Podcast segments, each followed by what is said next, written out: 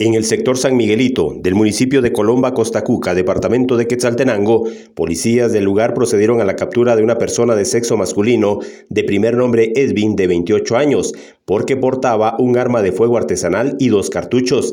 Según versión de los vecinos, este sujeto se dedica a robar y extorsionar a los ciudadanos, por lo que se procede a la investigación correspondiente. El detenido fue trasladado al juzgado de la localidad para solventar su situación. Desde Emisoras Unidas Quetzaltenango informa Wilber Coyoy, primera en noticias, primera en deportes.